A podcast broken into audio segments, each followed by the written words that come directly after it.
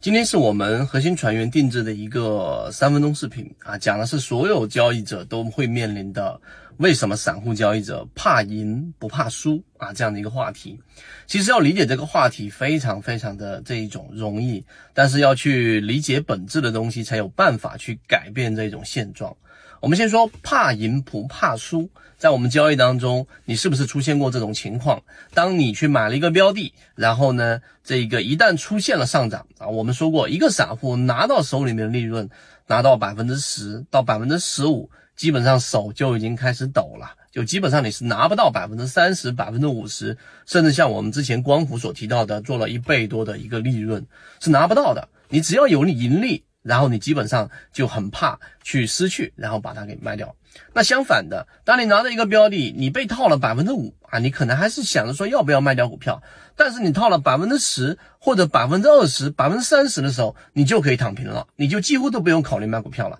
这是不是一种非常交易当中出现的常态啊？如果你有过这种情况，你可以在评论区当中或者在弹幕当中回复八八八。那当然，我们告诉给大家，你明白这个现象，你要知道里面本质的原因有几个，你理解了就很好去解决。第一个，就为什么怕赢不怕输，它其中涉及到一个心理上的一个原理，就是我们内心当中对于失去的这种感受是远远的大于你获得的这种喜悦的，也就失去的痛苦是大概啊。有一个实验得出的结论，大概是三倍以上的这种痛苦啊，它是远远的是凌驾于在你获得的这一种感受喜悦之上的。我举个简单的例子，你例如说你获得这一个一百万所获得的这种开心、这种愉悦，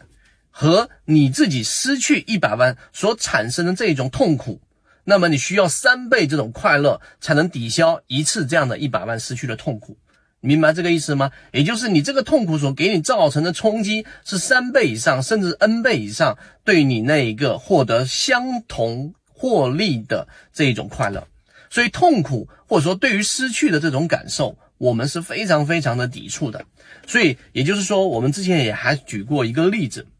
你盈利对吧？我给你这一个赚了百分之十啊，假设你赚了这个这个十万。然后呢？这个时候由十万再回撤到我们所说的八万的时候，你失去的这两万，基本上跟你获得的这十万所产生的这种同样的感受是等同的，因为因为你很害怕去去失去嘛。所以明白这个原理之后，你就知道为什么大部分情况之下你是没有办法拿到我们所说大的利润的，就是因为害怕失去。所以你必须要有交易模式，必须要有设置，必须要有我一个操作的准则。当它这个标的就是没有出现大级别的卖点的时候，当大盘就是没有出现问题的时候，无论你多么的难受，你看到你的利润回撤了，你已经拿到手上的利润又已经缩减了，你总担心这样的标的会继续的调整，但是你还是要严格的按照标准的盈利模式去做。第一次你可能做不到，但是第二次、第三次你有交易日记啊，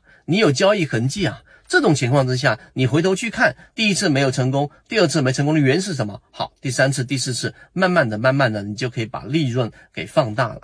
这个是一个非常重要的心理原则。明白这一点，实际上我们就能去理解到底叫做什么叫做怕赢啊，不怕输。第二个啊，很简单的一个效应，就叫做沉默效应。什么叫沉默效应呢？这个是不怕输的根本原因，就是我们大部分散户都有被套十、二十、三十个点的这一种操作，甚至我接触到有人被套了百分之五十以上，都还是没有想任何的策略，因为没有办法嘛。这就叫沉默效应。心理学上就相当于是一个人，如果你被鳄鱼咬掉了这一个啊，咬到你的脚了。啊，咬到你的脚的时候，你要做的事情是要断，把这个脚断了求生，而不是不断的挣扎，因为你不舍得断这个脚的情况之下，不断不断的挣扎，这个鳄鱼就会通过脚。然后到大腿，再把你整个人吞噬掉，你就完蛋了。所以这个就叫做我们说为什么在交易过程当中要设定止损的一个原因。而沉默效应就是当你在一件事情上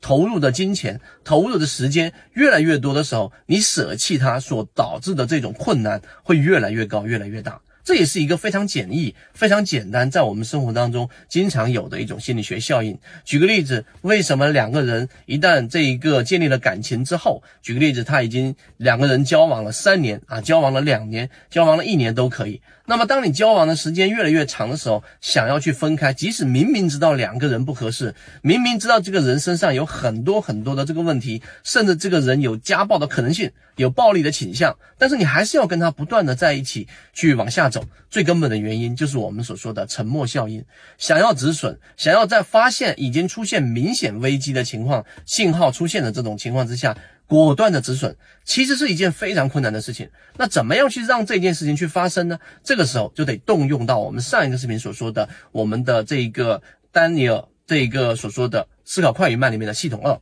大部分人用系统一去思考问题，用感性去思考问题，这个在远古时期非常有效，非常有用。因为当你发现草丛当中出现一个黑影的时候，你怀疑它是一个狮子，然后马上就跑掉；怀疑它是一个猛兽，马上就跑掉。这个操作基本上没有什么错误的，顶多不就是多白跑一趟喽？但是如果你没有这种怀疑，没有系统一快速的介入的情况之下，你去。这个推理，你去验证，哎，到底是不是狮子走过去？那如果哪怕是百分之一的可能性是狮子，那你这个生命就完蛋了，就 game over 了。所以明白这一点之后，这个在远古时期有效，但在现代的这一个社会当中，无论是在市场交易，还是在现代生活当中生存，系统二的介入是非常重要的。这也是为什么圈子一直在给大家讲，如果你要做投资，如果你要做交易，那你一定要去做交易模型的设立，因为只有交易模型的设立，才有办法让你去调用你的系统二去理性的去判断。OK，好，这个感情有问题，好，这对方有暴力倾向，确确实实他没有办法去改变的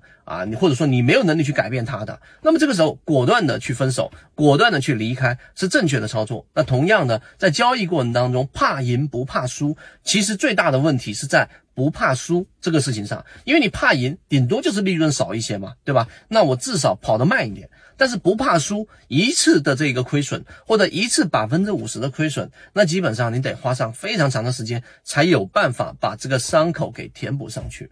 所以今天我们讲的这个内容啊，虽然说没有涉及到任何的技术上的这种分析，但实际上你只有了解到这一种交易心理学、交易这一种行为交易学啊，这个是现在非常前沿的一种啊模式。你只有了解了这些本质，实际上我们先不说对外界产生什么影响，对于自己本身内在这个的交易，其实是会有很大很大的影响的。